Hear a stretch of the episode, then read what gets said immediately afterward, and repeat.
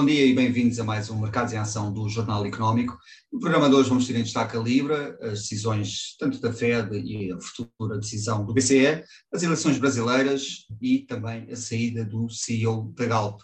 Como sempre, vamos ter os números e os gráficos do Marco Silva. O nosso convidado de hoje é Nuno Sousa Pereira, Head of Investments da 60 Degrees. Nuno, bem-vindo de volta ao programa. Olá, André, obrigado pelo convite. Uh, Nuno, vamos começar a olhar aqui para a decisão precisamente da Reserva Federal Norte-Americana, decidiu aumentar aqui a taxa em, como já era esperado, em 75 pontos base e fixou aqui a meta nos 4,60% uh, a atingir no próximo ano. E, e, aqui a pergunta é um pouco: esta decisão já chega tarde, uh, mas por outro lado também arrisca aqui provocar uma recessão na, na economia norte-americana. Como é que encaras a decisão do, da Reserva Federal? A Reserva Federal tem corrido atrás do prejuízo, como até temos feito alguns comentários aqui convosco. Um, e a verdade é que tem conseguido ganhar alguma credibilidade nos mercados, uh, porque tem resistido à tentação de fazer incrementos menores devido ao impacto económico, tem-se justificado muito no emprego que está estável, e isso tem sido o facto que tem servido de pedra basilar para a Reserva Federal continuar a subir a taxa de juros, porque a inflação está elevada.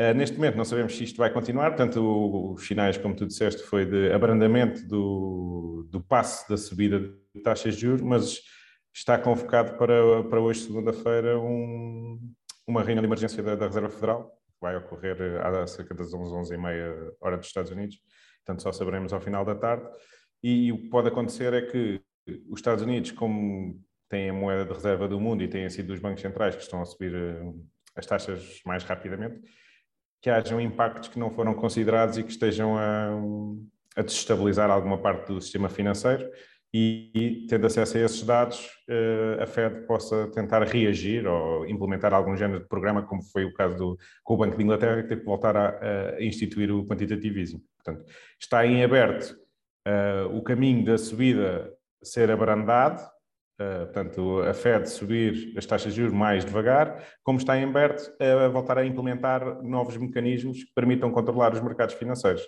Uh... Nuno, mas, mas uh, a, a, ideia, aliás, que inclusive a Paula referiu em maio, é que este, referiu, depois de muitos meses a negar isso, este caminho tem que ser feito com dor, é? até porque nos Estados Unidos é preciso essa dor para retirar também poder de compra ao, aos consumidores, porque nos Estados Unidos, como, como sabemos, tem uma forte componente de, de riqueza pessoal e de rendimento do mercado uh, acionista. E, e, e, se o mercado acionista não cai, esse, esse rendimento mantém-se, essa riqueza. E, portanto, ele fala também nessa dor, portanto, a perda de património que depois restringe um pouco os consumidores e com isso abranda a inflação, não é assim?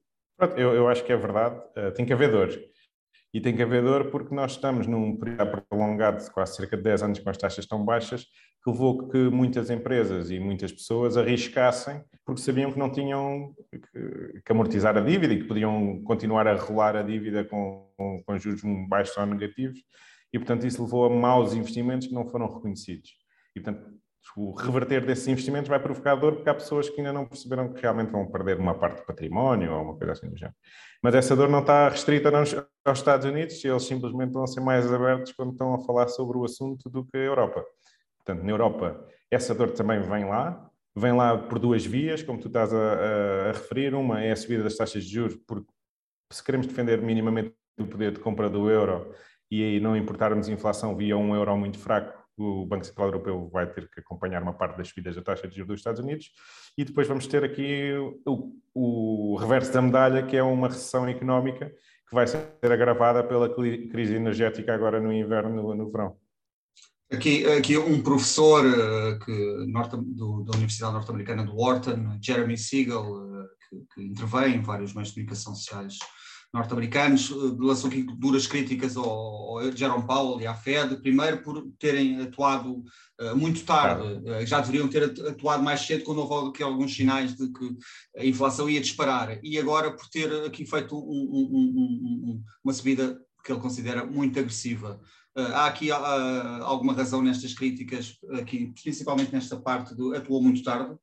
Eu acho que sim, e foi isso é que depois torna consequente uh, o aumento rápido das taxas de juros, para a Reserva Federal voltar a ganhar a credibilidade dos mercados. E, portanto, o, a resposta tardia foi. É, vamos lá ver, é sempre difícil, acho eu, sermos reconhecidos pelo mundo como a pessoa que vai trazer uma recessão económica. E, portanto, nenhum banqueiro central quer subir muitas taxas de juros, a não ser que seja obrigado. E só que chegou uma altura, com a inflação a esperar para níveis perto dos 10%, que o Jerome Powell também não quis ficar na história como o tipo que estragou a economia por haver excesso de inflação e haver problemas ao nível de, sei lá, distúrbios civis, coisas desse género. E, portanto, a partir de agora, começamos a entrar num nível em que as taxas, se calhar, se tivessem sido inicialmente subidas mais devagar, chegaríamos a este patamar Portanto, eu diria que aqui entre este patamar, se calhar pondo aqui um teto nos 5%, haveremos de estabilizar a subida das taxas de juros. E eu acho que este patamar será o patamar credível, porquê? Porque uh, tivemos uma subida da inflação muito rápida inicialmente por falta de produtos, portanto, uh, o petróleo subiu muito rápido, isso propagou-se na cadeia de distribuição, havia falta de algumas commodities, mas agora o que vai acontecer é, mesmo que o preço dessas commodities estabilize, estamos a assistir a uma segunda derivada da inflação, que é a atualização dos preços, tudo o que é indexado à inflação, desde as portagens aos rendimentos sociais, etc., e a uma negociação dos sindicatos para aumento dos salários. Portanto, nesses valores de atualização, em que vamos ver, se calhar, atualizações entre os 3% e os 5% nos próximos 3 ou 4 anos, a inflação deverá estabilizar nesses valores, porque depois o consumidor ganha poder de compra dessa magnitude. Os preços tendencialmente não andarão para trás, não assistiremos a deflação, exceto em algumas camadas muito pequenas das componentes, mas uh, portanto, vai haver não, uma inflação mas, base. Mas, mas, mas no final do dia é, é quase certo que os, os cidadãos vão perder, vão perder poder de compra, não? Sim, portanto, vamos lá ver. A dívida a nível mundial subiu de tal modo que só há duas maneiras de não haver um default generalizado de, das dívidas. Uma é aumentar muito os impostos e, portanto, pagar uma parte da dívida rapidamente, de maneira a que os juros não, não acelerem o crescimento da dívida no futuro e torná-la sustentável. Como isso não é, não é bom para nenhum político ser reeleito, a opção é a opção 2, que é esperemos e rezamos e fazemos tudo para que haja inflação e reagimos tarde de maneira a que essa inflação faça crescer o PIB e a dívida que está com um valor fixo fique em valores controlados quando comparado com, com o PIB. E, portanto, Daí também a Europa estar com alguma resposta ainda mais tardia na, na subida das taxas de juros, porque esse é o grande problema da Europa, uh, que é os níveis de dívida muito elevados. E, portanto, temos países que andam a velocidades diferentes. Então, deixa-me fazer uma pergunta rápida. Eh, não achas que, mais uma vez, se comprova que os bancos centrais estão demasiado politizados? A minha pergunta é mais ao contrário, que é uh, poucas vezes na história eles não estiveram demasiado, demasiado politizados. E temos o exemplo de bancos centrais que são mais fracos, digamos assim, que não são tão respeitados no mundo porque dizem respeito a economias mais fracas, em que os banqueiros centrais são substituídos diversas vezes quando tentam fazer uma política diferente do que o governante pretende. E, portanto, na, no mundo ocidental, especialmente na Europa e nos Estados Unidos, Canadá, Inglaterra, etc., temos algum cuidado com a imagem que passa, mas há uma pressão enorme para a política do Banco Central acompanhar uh, o caminho das políticas uh, generalistas do país e, portanto, é muito difícil resistir a essas pressões durante muito tempo e, e, temos exemplo dos outros organismos, o FMI, as Nações Unidas, etc., sofrem o mesmo tipo de pressão e acabam por ajustar muitas vezes as suas políticas aos desejos individuais dos governantes. Nuno, olhando aqui para, para o Banco Central Europeu, ainda faltam umas semanas para, para a próxima reunião, uh, mas uh, na semana passada a OCDE divulgou aqui uh, uma previsão a dizer, a prever que, que, a taxa de juros poderia atingir os 4% em 2023. consideras que existe aqui alguma probabilidade disto acontecer? Eu acho que a probabilidade não é negligente. Portanto, os, podemos ver pela cotação do euro-dólar, portanto, o, o mundo está a dar muito mais credibilidade neste momento à política monetária nos Estados Unidos e tem havido um fluxo de dinheiro que sai da Europa, que tem um conflito à porta e tem problemas estruturais agora para enfrentar, para um, uma, uma geografia que é igualmente saudável ao nível governativo e de leis mas que tem uma taxa de juros muito superior hoje em dia, que é os Estados Unidos. Portanto, para defender o poder de compra dos europeus e até o acesso nos mercados internacionais do euro, o Banco Central tem que ir convergindo taxa de juros para, para, a taxa de juros dos Estados Unidos, e depois, por outro lado, temos as leituras de inflação que continuam a vir relativamente altas, portanto, estamos em níveis perto dos 10% na Europa, como um todo, 9,3% em Portugal, se não estou em erro, e, portanto, há uma certa pressão sobre os governos para tentar haver uma subida dos salários e há uma certa pressão sobre o Banco Central de façam lá qualquer coisa para baixar este nível de subida de preços. E, portanto, tudo converge para que haja uma subida das taxas de juros. O Banco Central sabe que a consequência imediata é haver uma recessão. Há países que têm problemas maiores, como Portugal, onde cerca de 70% dos créditos à habitação são taxa variável, e isso leva a que seja difícil, porque vai outra vez criar uma dualidade das perspectivas de crescimento económico nos países. Portanto, ainda hoje se ouviram notícias que a Alemanha está a preparar um balão de 200 mil milhões de euros para ajudas à economia, que equivale somente a perto do PIB português durante um ano. E, portanto, uh, num país em que provavelmente não vai sofrer tanto com a subida de taxas de juros como o consumidor português, porque tem o crédito à habitação maioritariamente a taxa fixa, logo aí vai haver uma disponibilidade muito maior do consumidor mais rapidamente na Alemanha do que no, no, no resto da Europa, ou em Portugal, neste caso mais uh, específico. E, portanto, ao criar esta, ao, ao responder atrasadamente e, a, e ter que ir atrás do mercado não estabelecendo-se por si próprio as condições de jogo, o Banco Central Europeu, no fundo, está a ficar sem armas para depois gerir esta segunda fase que vai aparecer posteriormente. O governador finlandês Olli Rehn já defendeu aqui uma subida entre os 50 e os 75 pontos base na próxima reunião. Uh, faz sentido este, este aumento? Deveria ser mais agressivo? Eu sou a favor da criação destrutiva e, portanto, acho que havendo esta resposta tardia, acho que devíamos pugnar por tentar fazer como nos Estados Unidos e recuperar alguma da credibilidade perdida na Europa, que ainda por cima na Europa tem duas faces, que é não só ao nível do Banco Central, mas também ao nível do, dos governantes, que acabam por apresentar uma frente que nem sempre é unida, dificuldade em tomar decisões, e, portanto, há que porem-se todos de acordo, no, pelo menos no sentido para onde vamos economicamente nos próximos tempos, que é inevitável. Se vamos mais depressa ou mais devagar, quanto mais devagar, mais, depressa vamos, mais, mais tempo vamos demorar a recuperar. E é isso que os Estados Unidos resolveram implementar, que é, se vamos para ali, vamos depressa, que é para recuperar depressa. E eu acho que é essa vontade unida que falta à Europa e, portanto, na minha opinião, deveríamos subir as taxas de juros uh, 75 basis points ou 50 basis points uh, duas vezes seguidas, mas com espaços mais curtos, acho que seria mais ou menos igual. Mas o que podemos ver é que o mercado já está a descontar isso. As Euribor estão em níveis muito superiores ao que são as taxas oh, hoje em dia de referência do Banco Central. Nuno, até porque, como um convidado uh, referiu aqui uh, no programa anterior, o tempo para as subidas dos, do, dos juros está, não, não, é limitado, está quase a terminar, porque se nós começarmos a ter recessão, subir juros numa recessão é um caso muito complicado e a recessão está aí à porta. Sim, portanto, estamos a falar de um cenário, uh, acho que nós também já, já cobrimos aqui num programa anterior de estagflação, e portanto em que a inflação continua alta e o crescimento económico é nulo ou negativo. E portanto, nesse sentido, vai haver uh, a tal dor em que temos que escolher o quê? Preservar o modelo económico atual, uh, depurando as empresas que não são saudáveis e os consumidores que se estenderam, ou tentar de alguma maneira haver aqui um equilíbrio uh, e dar mais um chute na lata para a frente, como se costuma dizer, fazer uma subsidiação geral da economia, mas isso vai destruir a nossa ideia, a posição da Europa no, no mundo em termos capitalistas. Eh, é uma, uma realidade que eu acho muito mais difícil defender, porque os 20, 50 anos seguintes serão hipotecados nessa, nessa tentativa. Uh, portanto, é, mas politicamente, como os políticos olham para ciclos muito mais curtos, não é? de dois a quatro anos para serem reeleitos, acaba por ser difícil dizer qual é que é a, opinião, a opção que eles vão tomar. Espero que haja vozes uh, na Europa suficientemente credíveis para defender uma opção que, sabendo que é dura, temos que ir procurar os, as bolsas onde podemos auxiliar as pessoas não, e não subsidiar genericamente todas as empresas e todas as pessoas, porque isso faz pouco sentido. Nuno, obrigado. Vamos agora para um breve intervalo e regressamos já.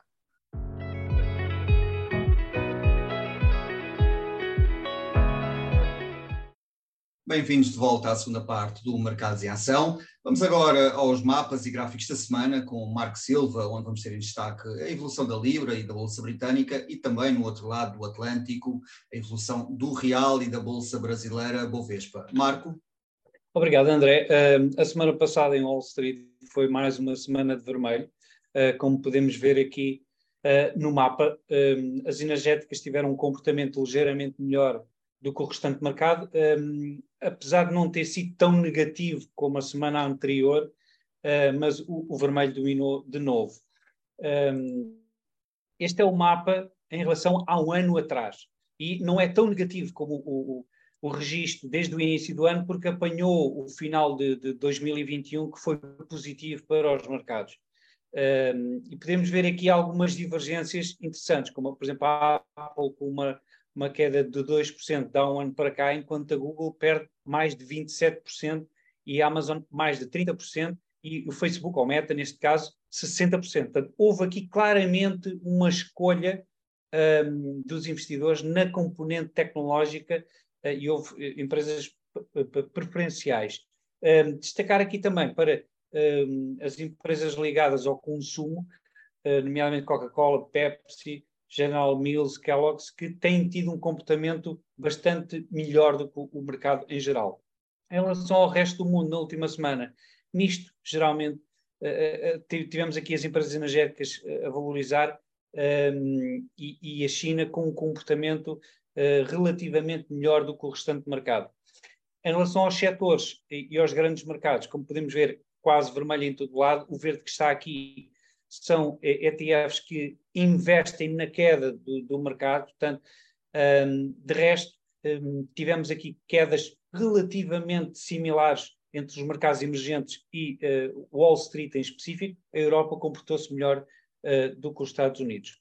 Em relação ao, aos, aos, gráficos, este é o gráfico da Libra um, dólar, que nós já, já visitámos uh, aqui num programa anterior, um, e portanto quebrámos os mínimos de 1985, mas a semana passada foi de um, reviravolta. Portanto, esta barra grande verde que está aqui foi a reviravolta da semana passada, depois da intervenção do Banco de Inglaterra, eh, e vamos ver como é que se irá comportar esta semana, sabendo que já houve uh, um, um, passo atrás um, no plano que, que, que, foi anunciado pela Primeira-Ministra e pelo Ministro das Finanças. Vamos ver se será suficiente para acalmar os mercados, sendo que o FTSE uh, continua com uh, perspectivas bastante negativas, continua a, a, a, referir que poderá vir de estar aqui esta linha inferior laranja e é que será o grande teste se realmente consegue recuperar ou se irá registrar novos mínimos no ano. Um, e, portanto, os mercados aqui, os gráficos não, não enganam, o, o, o perigo ainda não passou para o mercado um, inglês. Em relação ao, ao, real, moeda brasileira, até se tem comportado relativamente bem em relação ao, ao, ao dólar, portanto, não tem havido aqui uma, uma, uma quebra uh, muito significativa. O dólar é que tem estado muito forte mas não tem havido uma grande quebra uh, por causa do receio das, das eleições e do que possa sair daí. Portanto, temos aqui o dólar uh, real, que ainda não quebrou sequer os, mini, os máximos de julho. Uh, em relação ao Bovespa, o cenário é exatamente o mesmo. Portanto, claro que houve quebras um, desde o início do ano, mas houve aqui uma forte recuperação em julho, agosto, e agora está a lateralizar. Não está a cair como Wall Street ou como a, a Europa. Portanto, aqui uma, uma performance relativamente superior, alguma confiança dos, dos investidores, uh, independentemente do próximo presidente. É tudo, André. Obrigado, Marco. Nuno, olhando aqui precisamente para o Brasil, uh, já houve aqui a, a primeira volta, uh, vamos ter nova ronda no final deste mês. Lula ficou aqui à frente, mas não muito distante também de, de Bolsonaro. Aqui a pergunta é: os investidores têm receios ou, ou têm mostrado aqui receios sobre a evolução ou do que é que poderá ser o day after das eleições brasileiras? Eu penso que não. Acho que a comunidade de investidores está tranquila com qualquer cenário, que é já sabia que o Lula da Silva tinha uma votação expressiva no primeiro turno e podia até ser eleito à primeira volta, portanto havia muitas sondagens a indicar isso. Mas por outro lado, o Brasil foi dos, dos poucos mercados em que, revisitando a conversa que tivemos na primeira parte, reagiu atempadamente. Portanto, as taxas de juros subiram muito nos últimos 12 meses, estão a níveis acima de 13%, e portanto o real tem sido uma moeda que se tem comportado bem exatamente por isso. Tem havido menos fluxos de reais a sair do Brasil para converter em investimentos em dólares ou em euros. Portanto, uh, neste, neste, neste ciclo que é diferente no Brasil, as ações e as empresas também já se adaptaram a taxas de juros mais elevadas e, portanto, também estão com uma valorização muito mais barata em termos do preço comparado com os seus uh, ganhos. Há um, problemas setoriais, portanto, as empresas que são mais relacionadas com o setor de retalho têm sofrido mais e temos empresas que perderam mais de 75% do seu valor de mercado, mas uh, essas más notícias já estão incorporadas no Brasil mais do que estão, se calhar, nos outros índices uh, mundiais. E, portanto, eu acredito que, independentemente de quem é o presidente que vai tomar posse após a segunda volta, vai enfrentar uma conjuntura nos próximos 4, 5 anos que pode ser favorável ao nível macroeconómico, no sentido em que vai apanhar, de certeza, o início da descida das taxas de juros, assim que a inflação estabilizar no resto do mundo, e uma retoma do consumidor brasileiro que, tem, que já sofreu bastante no último ano. E, portanto, acho que há esse fator positivo aqui a sustentar uh, o índice brasileiro e o real e que tem visto até um influxo recorde de fluxos de investidores internacionais. Olhando aqui... E o que é que... Força, força, eh, e o que é que tu achas da intervenção, uh, neste caso do, do, do, Banco de Inglaterra, achas que vai conseguir segurar, uh, mudando aqui um bocado o, o diapasão, vai segurar o, a Libra e estancar os problemas que existem, nomeadamente no, no, nos fundos de pensões? Eu, eu, acho que para já não. Portanto, eles criaram aqui uma, uma tempestade, digamos assim, em casa própria. E, portanto, vão mais uma vez, este tema da credibilidade é muito importante nos mercados, porque se eu estou a investir no mercado, apanho um susto, não vou voltar a investir só porque no dia a seguir me dizem, não, não, espera lá, afinal está tudo resolvido. Portanto, não vou, eu, eu vou esperar para ver. E, portanto, creio que demora algum tempo a recuperar a credibilidade e os mercados a acalmarem este medo que tiveram, de repente, da situação fiscal no, no Reino Unido se alterar radicalmente. E, portanto, não é uma situação que resolva do dia para a noite e vai, e, e vai haver alguma pressão sobre a Libra. No futuro, com impostos mais baixos, e uma vez que a, o Reino Unido se afastou da Europa e poderá ser mais autónomo em termos energéticos, etc., poderá haver condições mais facilitadas de fazer negócio no Reino Unido e aí poderá, a médio e longo prazo, atrair novo empresas, eh, cérebros, etc., e voltar a ter uma economia mais pujante, até crescendo mais rapidamente do que o resto da Europa. Mas estamos ainda longe, portanto, desde da queda do Império Britânico, o Reino Unido tem vindo a perder importância e continua a perder importância neste enquadramento geopolítico mundial, e, portanto, isso é inegável, e acho que não é uma, uma solução rápida. O que fizeram esta semana não vai resolver uh, esta crise de confiança de um dia para o outro. Uhum. Muito bem, Nuno, obrigado. Vamos agora para um breve intervalo e regressamos já.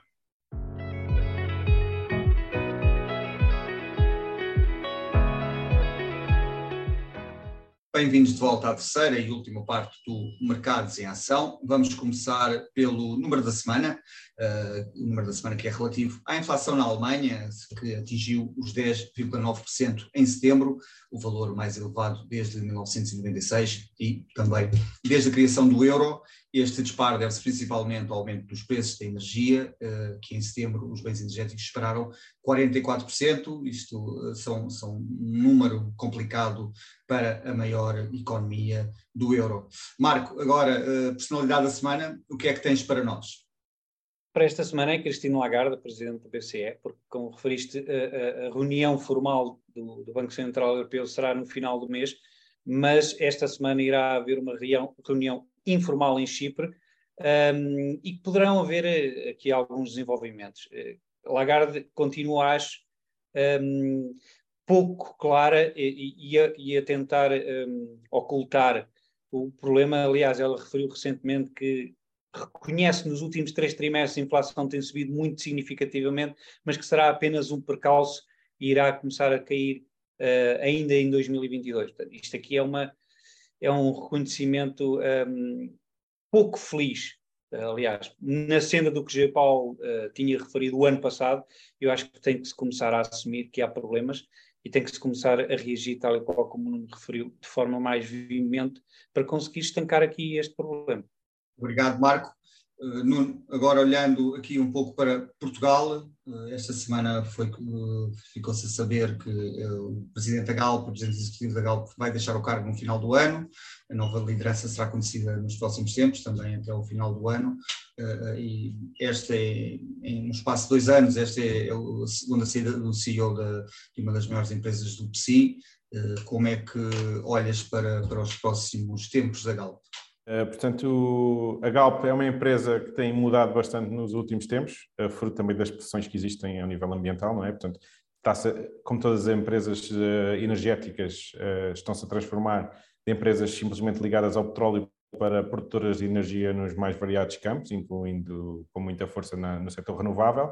E, portanto, o Andy Brown tinha chegado com uma missão de valorizar não só o upstream, em que a Galp tinha investido bastante nos últimos anos, mas iniciar esta transição. Uh, aqui a grande questão vai ser se a estratégia da Galp mudará com quem vier de novo ou não. Portanto, não interessa bem uh, a pessoa em si que está, mas sim a estratégia que a empresa tem e, e como se posiciona nos vários mercados. É óbvio que a Galp já é uma empresa grande e que vai primar de certeza por trazer alguém com experiência, como foi o caso já do Andy Brown, que vinha da Shell. E, portanto, eh, não será esse o desafio desafio. Uh, o desafio será desenvolver a estratégia que a empresa vai aplicar nos próximos 3 a 5 anos neste enquadramento difícil na Europa, em que muitas vezes uh, estamos a falar de possíveis alterações fiscais e legislativas de um dia para o outro, ou daqui até ao fim do ano, novos impostos, taxas sobre lucros extraordinários, etc., que têm impacto como as empresas desenvolvem o seu plano de negócios no, no futuro próximo. E sim, acho que pode ser aqui um desafio, mas uh, será encarado não achas que existe aqui uh, uh, pouco, uh, eu diria mesmo pouco profissionalismo, não, não, só nesta questão de escolher um CEO, porque ele diz, inclusive, pelos vistos, a missão dele foi apenas terminar o mandato até 2022. Mas uma empresa como a Galp é uma empresa eh, muito significativa um, e eu, sinceramente, não tenho visto como é que a estratégia que eles querem implementar os consiga colocar na nova, no novo paradigma das empresas energéticas, que é a prazo um, serem muito mais renováveis do que serem uh, continuarem no, no, mercado dos combustíveis fósseis. Portanto, a Galp, não sei se toda a gente tem ideia, mas deriva a maior parte do seu cash flow de uh, produção de petróleo na origem, portanto, extração direta dos postos de petróleo e não sequer na venda na, do combustível na bomba. E, portanto, tem apostado em, uh, numa política que já é, já é publicamente conhecida, que não vai concorrer nem explorar novos blocos de petróleo e de gás, vai explorar simplesmente aqueles em que já entrou, e tem utilizado esse cash flow para comprar ativos renováveis, parques eólicos, parques solares, etc. Tem feito Mas não achas pouco? Não achas pouco volume? Porque eu vejo pelos dados, eu acho que é, é, pouco. É que é difícil dizer assim, ok, eu queria não sei quantos gigawatts, mas não há disponíveis, porque todas as empresas estão a, a, a concorrer atrás do mesmo. Temos o caso da Engie, que veio comprar as barragens da EDP, por exemplo, que são ativos maduros, e portanto, todos os ativos que já não estão numa fase de uh, seed money, digamos assim, olha, temos aqui um terreno e um projeto engraçado e vai demorar cinco anos a, a pôr em prática, todos os ativos que já estão a produzir estão a ser bidados ativamente por várias empresas deste ramo que têm muito dinheiro e que querem fazer esta diversificação. Então, e, e não achas que era a altura para serem uh, mais agressivos e quando digo isto, comprarem empresas já estabelecidas, irem por esse, por esse, por esse, uh, por essa forma crescerem e, e não uh, eu acho que neste momento estão mais a proteger os acionistas e o, rendi, e o retorno aos acionistas do que a preparar o futuro. Eu acho que é assim, vamos lá ver, a, a, realidade não muda de um dia para o outro, a não ser que haja uma, uma lei que altere essa realidade rapidamente. E como a Galp e outras empresas já estão no nível multinacional, tinha que ser uma lei que fizesse isso em várias jurisdições ao mesmo tempo. Temos o caso, por exemplo, da EDP Renováveis, que é das empresas que, ao nível de valuation, está mais cara, e comparado com outros setores. Portanto, se calhar comprar uma empresa nesta altura também, os economics de, dessa compra poderiam não, não, se justificar e acho muito bem que proteja os acionistas, porque essa é uma das missões do, do board. É óbvio que olhar para o futuro da empresa é importante, mas, portanto, não acredito que fazer eh, jogadas que comprometam financeiramente o futuro da empresa, caso não corram bem, sejam bem vistas pelo mercado. eu até poderia dizer que o arriscar seria ir ao contrário do mercado, em vez de irem só para esta jogada de diversificar os ativos para terem ativos renováveis, podiam muito bem tentar comprar ativos do mercado de produção petrolífera e de gás mais baratos porque há empresas a saírem desse mercado. E, portanto, não correndo o risco político de ir para esse espectro, acho que a Galp está a ter uma política de ir vendo à medida que o tempo se desenrola como é que, hum, como é que esta economia verde e como é que esta produção renovável pode entrar no mix de, de produção que eles têm. Porque depois há outro desafio, não é só ter os, os, ativos ou ter as licenças, mas os pontos de entrega de energia e a estabilidade da rede também não está assegurada para, se agora quiséssemos duplicar a quantidade de energia renovável que entrava na rede, não era possível. Portanto, a rede não seria estável, não há maneira de armazenar essa energia que é produzida em alturas que não há consumo e, portanto, os dois lados da questão têm que ir evoluindo simultaneamente. O investimento destas empresas, o desenvolvimento do consumo, a robustez da rede, e portanto não é uma, muito fácil dizer eu agora quero mudar o perfil da minha empresa, carrego num botão, compro, gasto o dinheiro que tiver a gastar e mudo. E portanto acho que não, não seria essa a estratégia que eu seguiria. Portanto, dentro do, da incerteza que existe, acho que até estão a ter uma estratégia relativamente ponderada. Bruno, o próprio Andy Brown, num discurso há duas semanas, uh, uh, uh, apontou que uma das causas para, para a crise energética a nível mundial, também derivada aqui da, da situação na Europa, obviamente, devia-se à falta de investimento aqui de, em novas explorações de petróleo e de gás natural nos últimos anos, devido aqui a questões do, do ESG. Esta leitura parece correta, que cá falta de investimento neste setor e os combustíveis continuam a ser tão necessários hoje em dia como, como eram há 10 anos atrás, porque a transição energética não está é. completa, obviamente. Portanto, eu acho que a maior parte das pessoas não tem noção, mas há até um da REN, creio eu, que mostra qual é que é o mix diário da produção energética em Portugal e nós, todos os dias, consistentemente, mais de 50% da energia em Portugal é produzida por gás e importação. E, portanto, essa importação vem de energia que é produzida via carvão, via nuclear, via outras fontes que não existem hoje em dia em Portugal. E, portanto, nós estamos expostos a combustíveis fósseis, não há como fugir disso, as economias não conseguem diversificar as fontes energéticas de um dia para o outro, vai demorar pelo menos 10 anos a fazê-lo e é com um investimento acelerado. Se vier uma recessão económica, pode demorar mais. E há muita consciência dos players deste setor, como o Andy Brown, a Galp e outras empresas, que realmente há uma pressão da sociedade muito grande para não haver estes novos investimentos. Não havendo estes novos investimentos, nós vamos ficar cada vez mais nas mãos de países que fazem esse investimento, como foi o caso da Rússia, que nos últimos 20 anos aumentou a sua produção de gás e de petróleo, não havendo outras fontes, os, os países da Europa ficaram um bocadinho uh, dependentes dessa compra. Neste momento, tirando a Rússia, vamos outra vez ficar dependentes da compra de meia dúzia de países em África, como Portugal que tem acordos com a Nigéria ou com a Argélia, e alguma produção que possa existir do norte da Europa. Uh, o Qatar, infelizmente, não tem infraestrutura para substituir a Rússia, que já foi contactado pela Europa há algum tempo. Chegarem navios de gás liquefeito vai amortecer de alguma maneira essa dependência, de, mas é preciso uma infraestrutura enorme para conseguir substituir na, na, plenitude o gás que vem por pipeline, e portanto não, não, é fazível num curto espaço de tempo.